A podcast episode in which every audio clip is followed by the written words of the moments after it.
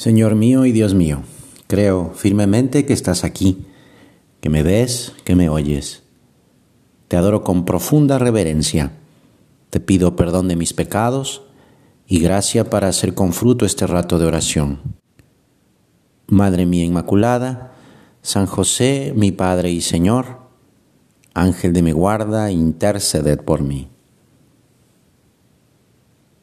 Bienaventurados los que trabajan por la paz, porque serán llamados hijos de Dios. Hoy en día, la palabra paz se entiende como una especie de tranquilidad interior. Estoy tranquilo, estoy en paz. Se trata de una idea que define un estado de ánimo. Comúnmente se piensa que la paz es la tranquilidad, la armonía, el equilibrio interior este significado, aunque es correcto, también es incompleto porque en la vida la inquietud, el salir de la zona de confort puede ser un momento importante de crecimiento o que puede ser un, modo de encontrar o reencontrar esa deseada armonía, esa paz. Muchas veces es el Señor el que siembra en nosotros esa inquietud para que salgamos en su búsqueda para encontrarlo. Incluso tantas veces el Señor se nos presenta como una señal de contradicción, sacudiendo nuestras falsas certezas para llevarnos a la salvación. Y en ese momento parece que no tengamos paz. Entonces, ¿en qué consiste esa paz que Cristo nos ofrece? Como todos los bienes presentes, la paz que Cristo nos promete y que Él nos da efectivamente es verdad que exige una, una cooperación de nuestra parte para que sea verdaderamente nuestra. O dicho de otra manera, ¿cuál es esa paz que nos llama a conseguir el Señor? San Pablo nos responde, Cristo es nuestra paz. Explicando esto, Santo Tomás de Aquino nos dice, es costumbre emplear este modo de hablar cuando todo lo que está en el efecto Depende de la causa. Así, por ejemplo, cuando decimos de Dios que es nuestra salud, porque todo lo que en nosotros hay de saludable lo causa Dios. De la misma manera se dice que Cristo es nuestra paz, porque todo lo que en, nosotros hay de paz lo causa Cristo. Entonces, podemos decir que trabajar por la paz es trabajar por Cristo con su encarnación, nuestro Señor elevó todas las realidades humanas a la categoría de medio para encontrarse con Él, para imitarlo. Una de esas realidades cotidianas es el trabajo.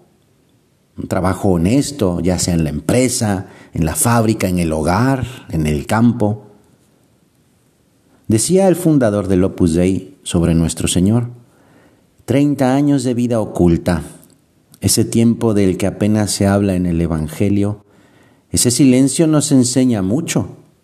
Fueron años intensos de trabajo y de oración, en los que Jesucristo llevó una vida como la nuestra, en aquel sencillo taller de artesano. Así era conocido el Señor, como el hijo del artesano, el hijo del carpintero, porque es San José quien le enseñó a Jesús el oficio que le serviría de sustento.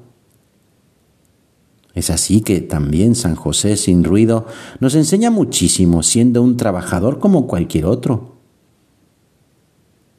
También escribió San José María que el nombre de José significa Dios añadirá. ¿Qué podía esperar de la vida un hombre trabajador como tantos otros? Trabajo, todos los días, siempre con el mismo esfuerzo y al acabar, una casa sencilla para reponer las fuerzas del día. Dios añade a la vida de los que cumplen su voluntad regalos inmensos, dones que dan sentido y valor a lo ordinario. Nuestro Señor a la vida humilde y santa de San José, se podría decir que añadió la vida de la Virgen María y la de Jesús nuestro Señor. San José era un hombre corriente en el que Dios se confió para realizar cosas grandes. Dios nos llama a imitar a Cristo incluso también en su vida oculta. Podemos contemplarlo adolescente, por ejemplo, mientras trabaja junto a San José, metiéndonos en aquel pequeño taller y ver su esfuerzo por trabajar bien, su amor, su cuidado en los detalles, incluso su amabilidad y, cariño con los vecinos que llegan a hacerle algún encargo, con ese trato amable, con esa disposición para hacer favores, pasar, por ejemplo, a, a la casa de aquella viejecita que vive sola para reparar una gotera del techo, la urgencia para reparar un arado de aquel padre de familia que no puede trabajar por eso, el dar un recado a una buena mujer cuyo marido tuvo que salir de improviso, siempre con buen humor, contando algún chiste quizá. Es esa disponibilidad en el servicio. También que quizá José le pediría a nuestro Señor Jesucristo pues que, que barriera eh, el, taller, que fuera a dar algún recado, que vaya a portar la herramienta que olvidaron en casa de fulano. Y cómo lo vería la Virgen con reverencia y asombro, sudando, concentrado. Y ella sabía que era Dios, Dios trabajando con manos de hombre. Quizá tendría algún machucón de los dedos y le curaría y lo vendaría. ¿Cómo vería la semejanza de Jesús con San José en tantos gestos y modos. ¿Ves por qué es tan grande José? El modelo de varón que quiso para Jesús el Señor. Y en medio de las dificultades de la vida cotidiana que tú y yo bien conocemos y padecemos muchas veces, San José es el hombre de la sonrisa permanente, del encogimiento de hombros, tal cual como uno de nosotros. A veces desvelándose, a veces doblando el tiempo de la jornada de trabajo o viajando a lugares un poco más lejanos porque andaban un poco cortos de dinero, también ahorrando todo lo que se pudiera.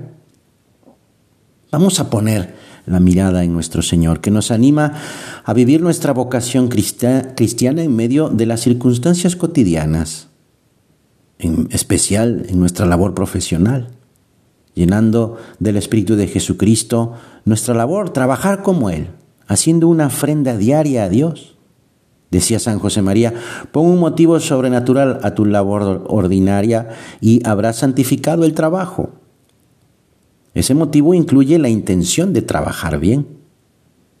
Vamos a revisar cómo, cómo es mi trabajo, si de verdad lo realizo con la mayor perfección humana, si mi trabajo es intenso, si hay orden, si vivo la puntualidad y aprovecho el tiempo, si dejo las cosas para después, que podamos hacer el propósito de hacer las cosas bien, bien hechas y bien terminadas, huyendo del ahí se va, de la trampa, de la tranza. Es que si mi trabajo se vuelve un encuentro con Cristo, mi labor se convertirá en un medio para entablar un diálogo con el Señor, mediante el ofrecimiento de obras, el cuidado de las cosas pequeñas, el que puedo yo hacer pequeñas oraciones mientras estoy trabajando, el esfuerzo para realizarlo bien, incluso los fracasos, como aquel cliente que es un pesado o esa actividad que me resulta difícil. En resumen, además de trabajar para Cristo, también Él nos anima a trabajar por Cristo y con Cristo.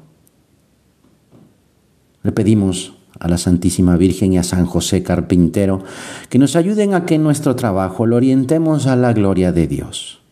Que la belleza, la armonía y la amabilidad de Dios se reflejen en ese pedacito de la creación que nos toca realizar a ti y a mí cada día de nuestra vida. Que así sea. Te doy gracias, Dios mío, por los buenos propósitos, afectos e inspiraciones que me has comunicado en esta meditación te pido ayuda para ponerlos por obra. Madre mía Inmaculada, San José mi Padre y Señor, Ángel de mi guarda, interceded por mí.